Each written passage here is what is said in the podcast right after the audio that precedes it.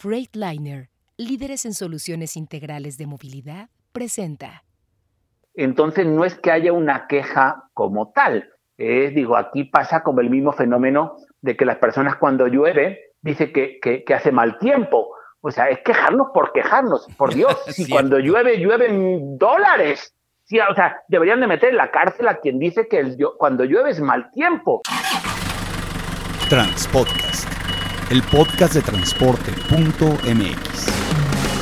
Escucha cada semana la información más relevante del mundo del transporte y la logística en voz de sus protagonistas. Ya comienza Transpodcast. ¿Qué tal amigos de Transpodcast, el podcast de transporte.mx? Mi nombre es Clemente Villalpando y como todas las semanas vamos a platicar acerca de un tema interesante del mundo del transporte y la verdad es que hoy tengo un invitado especial. Es una persona que conozco desde hace muchísimo tiempo, es una persona que ama y está apasionado con el transporte. Él es un transporfílico, una persona que adora su trabajo, que se levanta todos los días a chambear con toda la actitud y el día de hoy tengo del otro lado de la línea a Antonio José López. Él es el director general de una empresa de aquí del Bajío que se llama Transporte Salcillo. Antonio, ¿cómo estás? Muy buenas tardes, estoy de maravilla y agradezco esta llamada. Estoy para servirte. Muchas gracias. Yo desde hace mucho tiempo quería platicar contigo porque además contigo se platica muy bien, muy, muy objetivamente. Y bueno, pues la gente que está escuchando este podcast, eh, pues por ahí todos los que nos dedicamos al transporte vemos los camiones y nos preguntamos, bueno, ¿y qué, de quién es? ¿Qué, este, ¿De dónde viene? Cuéntanos, eh, pero primero vamos a hablar de ti como persona. Digo, ya te escucharon el, el acento, yo sí me acuerdo bien de dónde vienes, eres de Murcia. ¿Cómo llegaste a México? ¿Cómo te fuiste desarrollando profesionalmente hasta ser un empresario del mundo del transporte en México? Muchas gracias. En términos generales, caí en, este maravilloso país y caí en León porque me enamoré. Yo trabajé para una multinacional de bebidas alcohólicas allá en España. Trabajé para Bacardí, hubo una convención de venta en el año 90, ¿sí? Entonces sí conocí a lo que es mi esposa, estando ella de vacaciones y yo de convención de ventas en Cancún, eso fue en el año 90, en el 91 me vine definitivamente y bueno, pues mi perfil es de vendedor, soy vendedor por vocación, estuve vendiendo camiones, sí, durante, pues durante bastante tiempo, tuve la suerte de trabajar para Kenworth, Freightliner, eh, Isuzu, sí, y en, eh, en, el deseo de tener un negocio propio, sí, el, en el 2007 brinqué, brinqué la barda y entonces en vez de venderlos, pues empecé a comprarlos. Así es en términos generales el por qué yo decidí ser transportista. Oye, pero tú, yo te conocí obviamente cuando vendías esas marcas de las que acabas de platicar, Kenworth, Freightliner y Suzu escuchabas demasiada queja de los transportistas. Yo, yo, yo, me da mucho, bueno, pues entre nosotros nos platicamos muchos problemas, muchas soluciones. Que en el momento que estabas del otro lado del, escritorio, escuchando a las personas diciendo, no, pues no hay trabajo, los operadores, todo lo que vives hoy, hoy, hoy en día, y dijiste un día, me voy a cruzar este escritorio y voy a estar del otro lado. ¿Cómo empezaron esas ganas? ¿De dónde nace ese ánimo? Bueno, em, empezó ese ánimo porque, bueno, pues yo, yo quería tener un negocio propio. Lo que sabía era vender camiones. Acercarte a una marca de camiones para que te conceda una distribución es eh, difícil porque, bueno, pues hace falta tener mucho dinero para ello. Y pues, bueno, yo no tenía, no tenía dinero. Entonces, eh, pues lo que hice, sí, eh, es, pues, para mi familia fue sorprendente. Lo que hice fue vender mi casa para comprar los dos primeros camiones. Ahí sí que no tenían para dónde. Yo quemé mis naves y no tenía más que tirar para adelante y tirar para adelante porque había vendido mi casa. Entonces, el, y, ahí es donde empecé en el transporte. Respecto a la cuestión de la queja generalizada, sí, eh, algo que he entendido, y eso nos pasa también allá en mi tierra, y es que los latinos, los humanos en general, pero sobre todo los latinos en particular, se nos quejamos por vicio. Es parte de una forma de desahogarnos. Entonces, pues desde que soy niño me he estado quejando, o sea, perdón, he observado que nos quejamos en general los, sí, los, los humanos y en el mundo del transporte como tal, pues yo iba, escuchaba a, mi, a mis compañeros transportistas, se quejaban amargamente de mil y una cosa, pero después cuando lo dejaba hablar, terminaba de hablar con tanta queja y ver, Antonio, saca el pedido que te lo voy a firmar. Entonces digo, a ver, a ver, pero ¿qué está pasando? O sea, si se está quejando amargamente, que le está yendo horriblemente mal, y resulta que quiere dejar el transporte y me está firmando un pedido, entonces no es que haya una queja como tal. digo, aquí pasa como el mismo fenómeno de que las personas cuando llueve dicen que, que, hace mal tiempo. O sea, es quejarnos por quejarnos, por Dios. Si cuando llueve, llueven dólares. Sí, o sea, deberían de meter en la cárcel a quien dice que el, cuando llueve es mal tiempo. Es el mejor tiempo que existe. ¿Sí? Entonces, vaya, ya Clemente, resumiendo, ya no, no escucho las quejas de nadie y en realidad eh, observé en el mundo del transporte de carga que, bueno, normalmente son, son empresas que van pasando de generación en generación, tú eres segunda generación de transportistas, pues con más o menos fortuna, pero, pero bueno, van ganando dinero, pueden sacar a sus familias adelante, no es tan común que un transportista cierre, ¿sí? O, o, o la empresa fracase, entonces eso fue lo que me sedujo y lo que también me sedujo es que, y no quiero entrar en cuestiones filosóficas o religiosas, pero me da la oportunidad de cambiar la vida de las personas. O sea, eh, me da la oportunidad de, contratar personas y literalmente cambiar la, vida de ellos a través de, que su trabajo se va desarrollando y los ingresos familiares van mejorando. Eso es a grandes rasgos el por qué me hice transportista. Y, ese es un círculo virtuoso a final de cuentas. Yo veo una cosa, bien lo comentabas hace un ratito, es, eh, por, ahí dicen que hay cuatro maneras de hacerse transportista, pues una es por, por convicción, la otra es por herencia, la otra es eh, pues por coincidencia y la otra es por tarugo. Pero la verdad es que eh, técnicamente eh, sí tienes que estar relacionado con, este tema. Tú tuviste una oportunidad diferente a muchos de, nosotros los transportistas tradicionales, le llamaría ahí, que es que eh, iniciaste analizando el, el, mercado de una manera, pues, pues no voy a decir exógena porque no estabas fuera del negocio, pero sí tuviste la oportunidad de iniciar el primer negocio que es Salsillo, a menos de que me digas que había un previo ahí, pero no lo conozco, pero ya con una eh, idea diferente a los eh, negocios de transporte tradicionales, sino con un esquema de, conseguir personas que quieran invertir en el mundo del transporte, que quieran aportar sus recursos y que hayan reglas muy claras. Tú, en lo personal, y lo diré abiertamente, te de las personas más disciplinadas en este negocio y obviamente empezaste con códigos, con éticas, con reglas. ¿Qué tan difícil es llevar todas estas... Eh, misión, visión, valores que de repente te enseñan que tiene que tener una empresa, pero llevarlas realmente a cabo en el negocio. Bien, eh, mira, en 2007 empecé en el transporte de carga con dos camiones, eh, en 2009 ya tenía un tercer camión y en realidad la verdadera historia de Salcillo empieza en el 2010, donde, pues bueno, yo ya tengo, yo tengo ya ahora, tengo 58 años, entonces iba cumpliendo años, digo, si empiezo a ahorrar y darle enganche para otro camión y así ir creciendo, me, voy a cumplir 80 años y no voy a tener el tamaño de empresa que, que, quiero. Entonces lo que hice fue estudiar el modelo de negocio de algunas empresas de socios, pues lo que pude acceder, ¿sí? Y empresas que son líderes en el mercado. Estudié más o menos el, modelo de negocio de Julián de Obregón, una empresa de socios. Estudié el modelo de, de Tres Guerras, eh, lo que pude acceder, insisto. Incluso estudié eh, el, el, modelo de, de, de Castores, de Flecha Amarilla, y lo que hice fue hacer de todo eso un cóctel y darle la forma legal.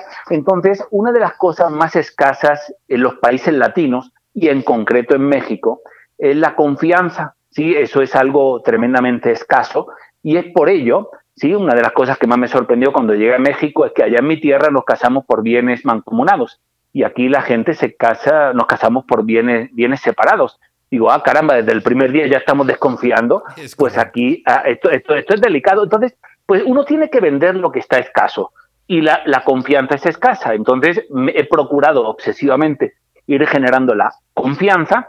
Hay mucho dinero en este país y efectivamente mi trabajo es buscar personas que inviertan en camiones, ¿sí? Y nosotros se lo administramos. En este momento de las 41 unidades que estamos moviendo, nada más cuatro son propias y el resto son de diversas personas, un abogado, una familia que son vendedores de seguros, un inversionista como tal, ¿sí? Eh, es el, negocio en el que estamos. Entonces, pues vaya, no soy el más indicado para hablar de mí mismo respecto a la confianza. Gracias por decir que, que, soy disciplinado, pero sí, la realidad es que eh, eh, procuramos ir generando esa confianza en el mercado pues para que, porque el dinero es muy miedoso, el dinero es muy asustadizo, entonces, pues procuramos que, la gente invierta, que si bien no tienen que poner la unidad a nombre nuestro, pueden mantener la propiedad, pero nosotros solo administramos. Ese es el negocio del salsillo. Oye, y regresando a este modelo de negocio, digo, entiendo y conozco muy bien el caso, por ejemplo, de Julián, de Tres Guerras, de Castores, de muchas empresas, pues obviamente que son de aquí del Bajío y que, que, bueno, sabemos el tipo de participación que, que, tienen, pero por ejemplo, en tu caso, de que llega alguien y dice, yo veo que el transporte es un buen negocio y quiero invertir una, dos, tres unidades, eh, eh, ¿Hay algún, alguna plática de riesgos? Porque los riesgos están ahí, ¿no? O sea, tantos millones de pesos en 18 ruedas a manos de una persona que vagamente conoces bien. Eh, ¿Tú qué haces cuando le tienes que dar realmente un, este, una lección, una clase, un transporte de carga 1.0 al que quiere invertir para que luego no llegue y te diga, a mí nunca me comentaron que las cosas eran así? ¿Cómo es esa, esa dinámica? Pues, Clemente, eh, hay quien me dice, oye, pero ¿por qué no lo has publicitado? ¿Por qué no lo pones en internet? Digo, porque es muy difícil el que alguien confíe, en mí si no me conoce, si no ya sabe la trayectoria, si no, o sea, no, no es tan fácil que alguien te diga, ahí te van, sí, dos millones y medio de pesos para que lo, para que lo trabajes. Por lo tanto, lo que hago desde un principio a esas personas que me conocen y que se acercan sí, pues diciendo, o sea, hasta con groserías, que aquí no puedo decir de la grabación, pues le dejo muy claro, muy claro, muy claro que yo no tengo ni una bola de cristal y que no sé lo que pueda pasar en el futuro, pero sí minimizo los riesgos a través de, eh, de que la responsabilidad civil está mucho más alta, sí, por unidad de lo que nos pide la SCT, que aparte tenemos una responsabilidad civil para toda la empresa, sí, eh, de muchos millones, que procuramos, vaya, los conductores, nosotros tenemos una política que no funciona y es contratar eh, conductores sin experiencia para ir capacitándolos en la empresa. Eh, por otro lado, también, ya desde hace algunos años, eh, estamos comprando tractocamiones europeos porque son los que cumplen con nuestros estándares de seguridad, ¿sí? con el fin de reducir los riesgos. Los tractocamiones, pues, con sistema de retarder, con, disco, con frenos de disco, etcétera. También, insisto, para reducir ese, ese riesgo. Estamos bajando la velocidad, sí, eh, para, para reducir el riesgo de accidente. Eso, es decir, ya estamos en 80 kilómetros por hora y eso, vaya, al, al socio futuro, sí, pues le va generando certidumbre. Y la, pero, y la realidad también es que sí hemos tenido inconvenientes y bueno, pues también el seguro de la unidad ¿sí? El beneficiario preferente, si lo pago de contado, pues es el socio y él es el que va a recibir por parte del seguro la indemnización. Entonces, pues vaya, sí hay riesgo, pero, pero hasta la fecha no, no ha ocurrido nada, sí, de lo que un socio puede decir, oye, pues no era lo que yo esperaba.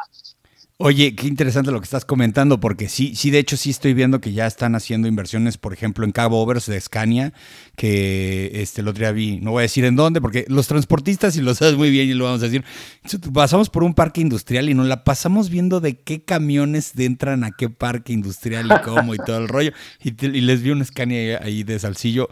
Este, eh, me interesa mucho saber, en, porque luego la gente piensa que ser transportista es ir a comprar un camión, o sea, ese es obviamente el punto 1000 de todo lo que es ser transportista. Yo veo que tú eh, sí dimensionaste una empresa en donde hay inversiones intangibles, inversiones que a lo mejor eh, también son muy costosas, pero que a final de cuentas van generando rédito con el, con el uso y con el tiempo. Además de los camiones, las llantas, las refacciones, las cajas, la nómina, ¿en dónde más ves tú como director, dónde están las inversiones claves para hacer crecer una empresa de transporte? Pues tenemos que entender que las empresas de transporte no son empresas de camiones, son empresas de personas si tú observas, cuando de pronto un fondo de inversión quiere entrar al mundo de transporte, del transporte, lo más fácil sería sencillamente comprar camiones, comprar semirremolques, rentar un patio, contratar un director y ponte, ponte a trabajar. Sin embargo, pues la, la, realidad es que no, no pasa así. O sea, lo que hace un inversionista fuerte, un fondo de inversión, es que compra una empresa hecha con el sobreprecio que eso supone, ¿verdad? Compra una empresa hecha. ¿Y, y eso por qué? porque una empresa de transporte no son camiones, no son instalaciones, son seres humanos. Entonces, acá la, el mayor esfuerzo lo estamos haciendo en las personas, ¿sí? En la capacitación de la, estamos gastando mucho dinero en la capacitación, estamos convenciendo a nuestros compañeros, ¿sí? De que realmente se puede salir de, un nivel económico bajo y ir a un nivel económico alto a través del trabajo. Estoy procurando, sí, también, o sea, hacer socios a algunos compañeros que están dispuestos a pagar el precio, por lo tanto, a, tu pregunta y a tu comentario, sí, eh, ya entendí que, un negocio de transporte es un negocio de personas. Además, nuestro eslogan es transportando con sentido humano. ¿sí? Las personas por encima de todo, la seguridad por encima de todo. Eh, somos descomunalmente estrictos en la cuestión del descanso, eh, somos estrictos en la cuestión del antidoping.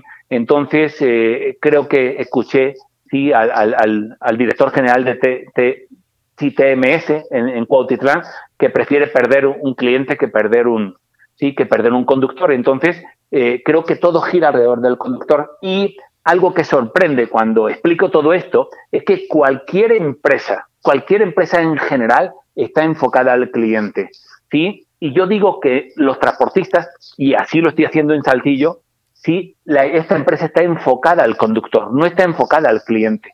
Y el conductor lo sabe, y el conductor lo siente, y el conductor dice, oye, este es el lugar donde yo quiero trabajar. Te doy, te doy un dato anecdótico, y son 13 años ya, sí, que jamás ningún conductor nuestro ha estado el 24 de diciembre fuera de casa. Nunca. Ahí organizamos la logística para que, para que todo esté en el 24 de diciembre, independientemente en el Dios que crean, ¿eh? Sí, que esté en el 24 de diciembre en casa. Entonces, aquí Salcillo está enfocada al conductor. Y lógicamente, el conductor, a su vez, va a dar un buen servicio al, al, cliente.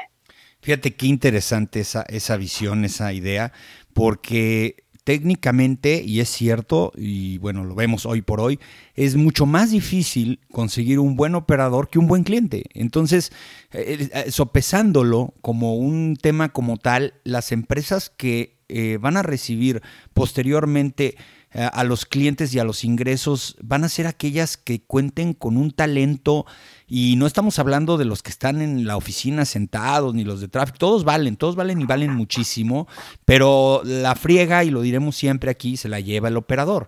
Y el operador es el que tiene que salir con el riesgo de que ahora ya los asalten, los asesinen, este, obviamente se accidenten, eh, pues tengan un problema, una avería, que, que cuando uno, pues común y corriente mortal, le pasa un pinchazo en la carretera, se le acaba el mundo, pues no, imagínense lo que, lo que vive un, un operador día a día y la angustia y, luego de repente, pues tristemente ahora el tema de las drogas. Eh, ¿Cómo estás tú visualizando al, perfil del operador eh, dentro de tu organización? Eh, ¿Qué costo te está generando esto que tú estás haciendo de enfocarle demasiada, demasiada prioridad a él? Pero ¿cómo ves que está redituando a futuro esto? Pues más, mira, es más fácil enseñar que quitar mañas, ¿sí? Y matemática pura, Clemente. ¿Tú entenderías que existiera un conductor desempleado en este país? Yo desde mi punto de vista y desde la teoría es totalmente imposible que haya un conductor desempleado, porque si faltan, si faltan conductores, oye, pues ante la falta de conductores todos tienen trabajo, todos, todos, todos, todos tienen trabajo. Por lo tanto, ¿cómo te va a llegar a ti un conductor a pedirte empleo? O sea, no, hay algo ahí que, que, saltan chispas. Por lo tanto, nosotros lo que hacemos es buscar personas que realmente estén dispuestas a pagar el precio de estar lejos de la familia, pero que también cambiar la trayectoria económica sí de su destino. O sea, tenemos, yo tengo conductores que han llegado a mí ganando dos mil pesos a la semana y ahorita los tengo ganando ocho mil pesos a la semana. Oye, perdón, un 400% de ingreso, sí, que no se lo estoy regalando, ellos se lo están ganando. Eso hace que cambie el rumbo de las familias y están dispuestos a pagar el precio. Entonces, o sea, la política de, contratar personas que no tengan experiencia no está funcionando bastante, bastante bien. ¿sí? Eh, uno de mis, de mis aficiones, precisamente porque fui vendedor de camiones, me, me encanta estar entre transportistas, lo disfruto mucho, aprendo mucho. Entonces, en una ocasión se me ocurrió, oye, pues, ¿qué me detiene de hacer una, de, de organizar un viaje a Europa una de las mayores ferias de, camiones en el mundo es en Hannover, sí, la IA. Entonces, en 2018 fuimos 14 transportistas. En 2019 no había feria, pero fuimos 21 transportistas a España con el fin de ver las prácticas, ¿sí? Que, transportistas allá tienen. Fue muy enriquecedor, fue una mezcla de ocio y, de ocio y trabajo maravillosa. Y pues si me dice, oye, dime la mayor conclusión que te trajiste de esos viajes, la falta de operadores. Sí, o sea, la mira, hay que verlo en positivo.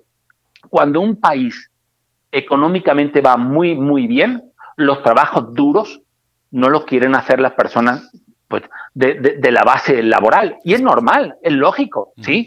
Cuando tú puedes estar en una planta o en cualquier otro lugar, pues que tienes aire acondicionado, comedor, etcétera. Entonces, eso es lógico. ¿Y qué está pasando allá en Europa en general? Y me sorprendió de una empresa de España, sí, que había puesto una oficina de contratación en Bulgaria, sí, y yo le dije, ah, mira, tenéis patio de maniobras. No, no, no, no, no, no, no, no. Nada más tenemos una oficina de contratación de conductores en Bulgaria y los traemos aquí a España. ¿Sí? Digo, wow, algo así como si, como si yo tuviera, o una empresa de transporte grande tuviera una oficina de contratación en Quito, Ecuador, ¿sí? Entonces, o sea, esa es una realidad que o cambiamos nuestra mentalidad y entendemos que el eje principal de, de nuestro negocio es el conductor, o bueno, pues el, el que no lo quiere entender, que, vaya pasando el tiempo y verá la, la, consecuencia. Yo lo he entendido así y aún con todas nuestras dificultades, pues estamos enfocados al, al, conductor. Fíjate que lo que estás diciendo es muy cierto, pero tengo tres comentarios respecto a lo que acabas de platicar. La primera es que sí vi fotos del viaje y me arrepiento de no haber ido. Así que el próximo sí me apunto. Este, He ido al, al, otro que también organiza este Jano Bermese, que es el de transporte y logística, pero este es el de camiones, el de Fiers, el padre, ¿no? La otra, la otra, la otro comentario que te quiero hacer es que sí, efectivamente nos dimos cuenta en ese viaje de que, por ejemplo, el caso de Alemania, pues obviamente los polacos le quedan muy cerca y están haciendo eso. Y el tercero es, no estamos lejos de eso, Antonio. Yo he estado recibiendo muchos mensajes de operadores de Centroamérica, además de haber estado involucrado en temas de migración este, veo que muchos ya tienen la intención de venir a México, ya sus, sus realidades allá son tristemente peores que las que podemos vivir hoy por hoy, aunque no, aunque no parezca, aquí en México. Y la otra es pues que también se están yendo a Estados Unidos, también muchos están yendo a Estados Unidos y eso pues nos está generando un problema eh, desafortunado, ¿no? Entonces, por, en ese sentido, ¿cómo ves tú que pueda ahora sí que cambiar un poco las cosas en los próximos años? la solución, Clemente, y esto sí es salvaje, y espero que no me apliquéis el 33, pero esto no, no. sé, no sé si es innovador o es loco. La única solución es que los conductores sean dueños de sus camiones. Fíjate que sí, es una idea que mucha gente ha tenido y no me parece descabellada de asociar al operador no nada más en la venta, en el ingreso, sino en toda la operación y creo que no tiene, no, es una idea descabellada si hay unas buenas reglas de operación. ¿Tú estás pensando en eso? No, no, ya lo estoy haciendo, ya lo estoy haciendo. Hay quien me dice, oye Antonio, pero no te da miedo, no te da miedo compartir esas ideas, le dije, no, no me da miedo, porque para actuar como yo tendrían que haber, mm, pues, tendría que haber, haber tenido mis padres. O sea, entonces, eh, la forma de pensar, lo desprendido que soy para el dinero, pues no todo el mundo lo, hace de la misma manera. Entonces, yo ya lo estoy llevando a, la práctica. Y si tú me preguntas, bueno, ¿cuál es la, gran, la principal dificultad que tienes? Sorpréndete, Clemente. Los conseguir, conseguir conductores que tengan una mentalidad empresarial. Ese es el mayor reto, no es una cuestión de financiamiento. ¿eh? O sea, eh, Clemente, y tú, y tú eres una persona muy estudiada. Me quedé boquiabierto y tuve que hablar con un psicólogo que tenía conocimiento de antropología. Y es que cuando yo le propongo a un conductor, oye, si tú eres dueño, vas a cambiar la economía de, tu familia, vas a comprar el primer tractocamión, yo te voy a ayudar, después nos iremos con el segundo, con el tercero, y le empiezan a temblar las rodillas. Sí. tú dirías, oye, pero, pero ¿por qué no quieres tener dinero? Y me dice el psicólogo Luis Antonio, la gente no quiere tener dinero porque eso supondría, ¿sí? El odio del cuñado, las malas lenguas del vecino y lo que es peor, tendría que cambiar su entorno, tendría que cambiar su tribu. Y cambiar una tribu, eso es muy difícil. O sea, tú no le puedes decir a un hombre que es del Cruz Azul que se va a hacer de la América. Digo, no puede ser, pero bueno, será que yo soy, tengo muchas aspiraciones. Entonces, Clemente, curiosamente, lo más difícil es encontrar el conductor que quiera cambiar, pero no, ya, ya traigo la prueba piloto y me está generando pues muy buena estabilidad. Oye, pues vas a sacar unos datos muy interesantes que lo vamos a compartir sobre esa ejecución. No es nueva eh, y, es cierto, tú lo estás diciendo, yo, yo lo estoy llevando a cabo este, pero era el modelo de negocio de hace 50 años. Julián de Obregón, una de las empresas de las cuales crecieron casi todas las empresas del Bajío, fue así. O sea, todo el mundo llegaba como hombre camión y pintaba su camión del color de todos los demás y bueno, había esa sociedad, y luego ya se fueron haciendo empresarios grandes y ahora socios casi, casi, pues, unitarios. Ahora, e, en ese sentido, eh, tú ves, tú ves eh, que las bueno, las oportunidades de, este tipo de empresas puedan llegar a lo que estamos viendo en otros grupos. Te voy a dar un ejemplo. Eh, yo siempre he pensado que fue muy hábil para Grupo Tracción hacer una bursatilización perdón, de su empresa. Es decir, haber logrado que su empresa fuera una empresa pública y que tú puedas comprar acciones de esa empresa. Van comprando muchas empresas, compraron este Subi, compraron, eh, bueno, obviamente venían desde muebles y mudanzas, eh, muchas empresas, Egoba también, eh, bueno, tienen muchas empresas, un conglomerado de empresas, hasta de transporte de pasajeros como Lipu. En este, en este sentido, tú ves que también puede cohabitar un esquema de tener muchos socios, pero a la vez también invitar a personas que no compren el camión, sino que también puedan comprar acciones. ¿Tú ves que en un momento dado es descabellado que Salcillo vaya a la bolsa? No, no es descabellado. Soy, la verdad, soy un soñador, Clemente, soy un soñador. La realidad es que ya, ya me informé y en este momento estoy lejos porque pues la, la, la, la, no me acuerdo cómo se llama técnicamente, pero el hecho de que Moody o Fitch te, audite, sí, y te califique, pues no es barato, o sea, eso cuesta dinero. Y por otro lado, es necesario el gobierno corporativo, en el cual yo todavía no estoy en gobierno corporativo, pero sí, o sea, sí, sí espero en el, en el futuro eh, el poder tocar esa, esa puerta de la bursatilización con el fin de que, eh, de que la, el cumplimiento de mi sueño no esté limitado por una cuestión de, de la, mm, financiera. Entonces, sí espero para que llegue dinero a la empresa, pero por otro lado, ¿sí? Eh, el, que, el que los socios sean los conductores, eso sí me va a dar mucha mayor fortaleza. Pero bueno, respecto a lo que, a lo que tú dices de la bursatilización, eso eh, me parece que hacia allá vamos, ¿sí? O sea, no tarda algún otro grupo empresarial en hacer lo mismo, ¿sí? Y, bueno, precisamente ahorita que lo nombraste, yo no quise dar marcas, pero, o sea, tracción, ¿no te, ¿no te parece que hubiera sido mucho más barato el hecho de el, haber comprado eh, camiones y semirremolques y, y, ponerle un nombre a una empresa y, echarla a andar, y sin embargo decidieron comprar empresas hechas. Por lo que te digo Transportes Bisonte también lo compraron ellos. Sí, efectivamente. Sí, en refrigerados también están con acá en, en, Irapuato. Ah, no, en Irapuato también. Sí, por lo tanto, a tu pregunta, sí, sí, es más, pues tenemos que ver lo que pasa en Estados Unidos. En Estados Unidos, algunas de las grandes compañías sí, están en, eh, están en bolsa, sí, eso no es, más. Yo creo que es atractivo en general para cualquier inversionista el negocio del transporte, porque es un negocio conservador, incluso y más ahora, o sea, si era conservador el negocio del turismo y, mira lo que ocurrió, pues todavía nos volvemos nosotros más atractivos, tanto para, para los bancos, para que nos den crédito, como también nos volvemos atractivos, sí, para quien quiera invertir su dinero, que lo esté sacando de otros negocios, como puede ser la cuestión de de, de, de, estas fibras, sí, que, que, estaban en la cuestión de los hoteles y que, sea, y que lo metan en el transporte. Yo a lo único que le tengo miedo, le tengo miedo al camión autónomo, porque entonces ya no tendrá razón de ser que exista yo como transportista, y le tengo miedo que yo no quiera innovar, ¿sí? O sea, el día, el día que, que crea que ya innové lo suficiente, ese día estoy perdido. Pero si no dejo de innovar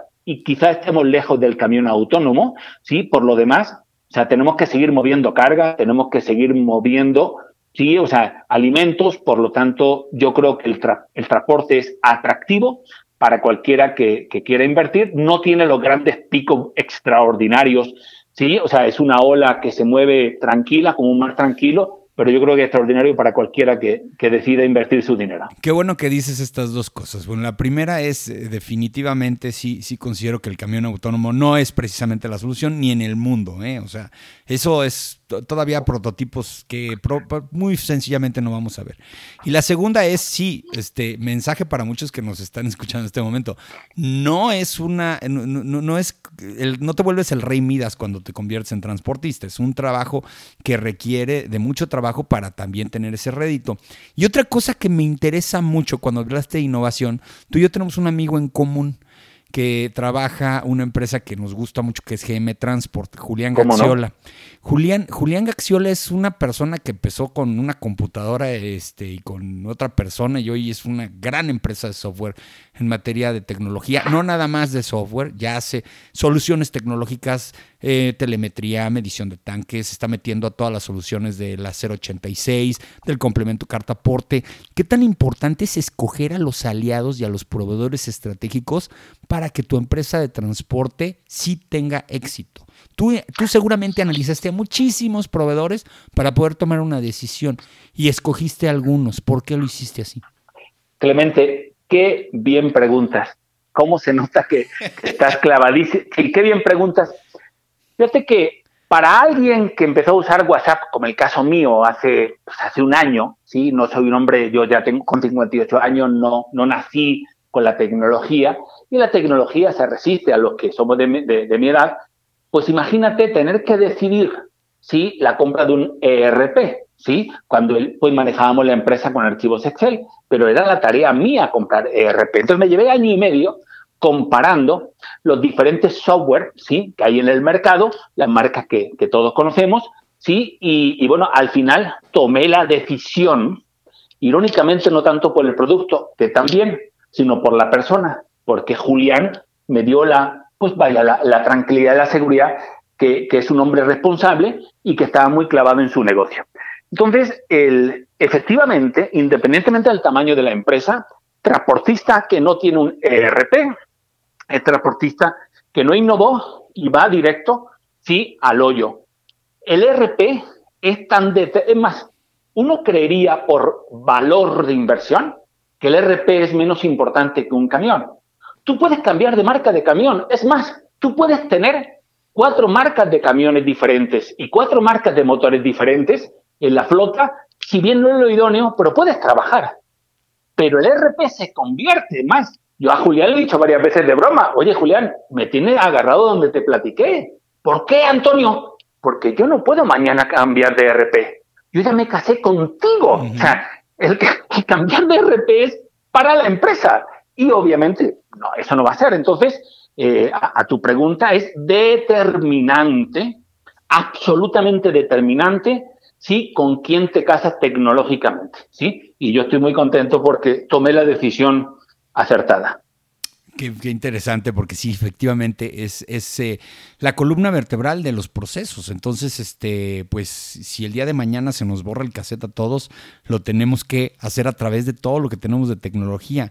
Oye, a ver, y ya casi por último, ¿qué consejo o le das al que te está escuchando en este momento y, trae la espinita de entrarle al transporte y no sabe si cómo hacerlo, qué hacerlo. Yo sé que muchas personas te van a buscar después de esta entrevista y te van a decir, oye, ¿cuánto cuesta poner uno por ahí?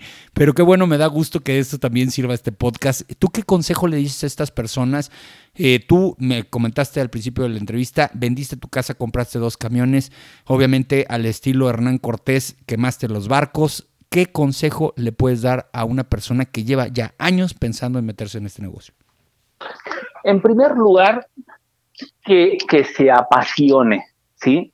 Que se apasione, pero, a ver, ahorita hablaré de pasión. Antes de eso, tú y yo estamos cansados de conocer personas que tienen un nivel increíblemente alto de preparación, ¿sí? de idiomas, de todo, y sin embargo están como empleados en instituciones diferentes. Entonces, y después conoce otros empresarios, ¿sí? Como el caso mío, que sin estudios, pues ahí voy abriéndome camino y tú dirás, oye, pero, pero, pero ¿cuál es la diferencia si Antonio no está preparado y fulano tiene una carrera, tres maestrías y casi un doctorado y habla cuatro idiomas, pero está como empleado? La, el consejo que yo le daría es el control del miedo. La diferencia entre un empresario y un empleado no es ni la preparación, no es el dinero, es el control del miedo. Y si vas a ser empresario, hazlo cuanto antes, porque conforme vas subiendo en el organigrama de, la empresa para la que trabajas, es mucho más complejo que tú le digas a tu señora, oye, fíjate que el nivel de vida en el que estamos ahora, como voy a emprender un negocio, tenemos que darle una, una bajada. Y pues no es tan sencillo que, la esposa te diga, adelante, lo, lo acepto, ¿verdad? Entonces, eh, tiene que ver con la cuestión de control del miedo, ¿sí? Pero bueno, si decides dedicarte al transporte, punto uno, te tiene que apasionar. Y punto dos, y no es una cuestión religiosa, te tiene que gustar mucho la gente y cambiar la vida de las personas. Para mí es de una satisfacción increíble que, que, que me llegan los conductores, sí, y me dicen, mi esposa está encantada de que esté trabajando aquí, sí. Entonces te tiene que gustar mucho cambiar la vida de las personas y a mí una de las cosas que más me llena es que estoy cambiando la vida del entorno en el que estoy dentro de mis limitaciones. Por lo tanto, el consejo que le daría es, aviéntate que si no te sale bien, lo único que pierdes es dinero, pero ganas experiencia, ¿sí? Eso es lo que, eso es lo que le diría. Pero el control del miedo sí es, es algo muy, muy complejo. No, pues maravilloso, Antonio. La verdad es que es una gozada, dicen por ahí, platicar con gente como tú, porque lo vives con eso, con la pasión, con lo que comentas, o sea, con ganas de todos los días levantarte para ir a trabajar y no ver cómo sacarle al trabajo las cosas. Y la verdad es que eso es lo que necesitamos en este país, transportistas echados para adelante, con visiones diferentes. Y obviamente, pues esto nos va a ayudar a todos. Eh, aquí hay negocio para todos. Yo siempre lo he dicho, no, no, es un monopolio, un oligopolio. Para todos sale el sol. Y qué bueno que haya transportistas como tú, porque le ayudan mucho a los transportistas como yo, tradicionales, a empezar a pensar cosas diferentes. Y bueno, ¿y dónde te pueden localizar, Antonio? Porque yo supongo que algunas personas después de esta entrevista van a querer seguirte, contactarte, preguntarte. Cuéntanos, ¿dónde te pueden localizar? Ah, bueno, la página de Salcillo es www.salcillo.com.mx, que es S-A-L-Z-I-L-L-O. Sí, eh, por otro lado, si tú me lo permites, puedo dar mi número de teléfono. No, pues tú, tú dale. Ahora sí que luego te van a llegar mensajes de todo tipo, pero no pasa nada. No, no es cierto. No, sí, no, no estoy en las redes, porque por lo que te hablaba de la tecnología, no estoy en las redes, pero sí me pueden mandar un WhatsApp, me pueden hablar por teléfono, es 477 274 7966, repito, la Lada León 477 274 7966 y vaya, me pueden hablar, o sea, dijiste algo que me fascinó. Este negocio es tan bonito que de hecho te haces hasta muy amigo de tus competidores, ¿sí? Porque hay tanta carga que en definitiva hay mucho más lo que puede hacer de la mano de tus competidores que lo que podemos hacer cada quien por separado. Entonces, pues bueno, y me encanta hablar de camiones con alguien que está en el mundo de los camiones, porque estoy seguro que, que yo de ello voy a aprender y algo podré yo aportar. Así que me hable el que quiera y siempre será un honor eh, ayudar a, los transportistas. Oye, y te van a y te van a preguntar de los viajes estos, ¿eh? Y seguramente te van a te van a decir que cuándo organizas otro.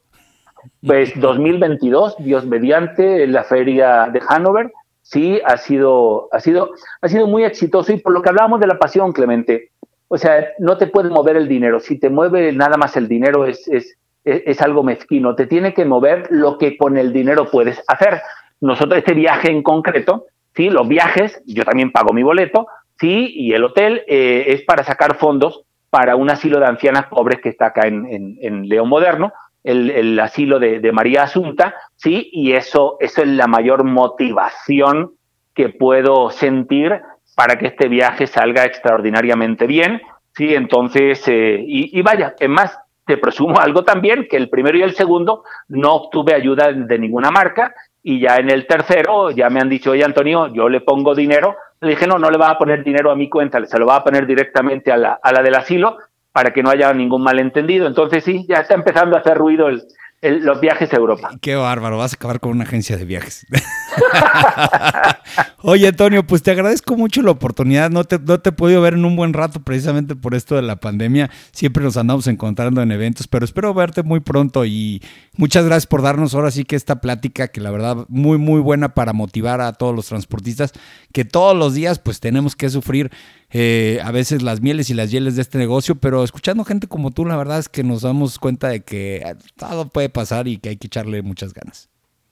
Clemente, muchísimas gracias por lo que haces pues, y por todos nosotros, por, por estar, por, por tenernos en comunicación. Gracias y te felicito por, por tu página y por la APP y también por los podcasts. Muchas gracias, muchas gracias Antonio José López, director general de Salsillo, de Transporte Salsillo, por haber estado en Transpodcast. Y bueno, y a todos ustedes agradecerles la oportunidad de que nos hayan escuchado este ratito. Ya saben, la mejor información la tienen en transporte.mx. Saludos.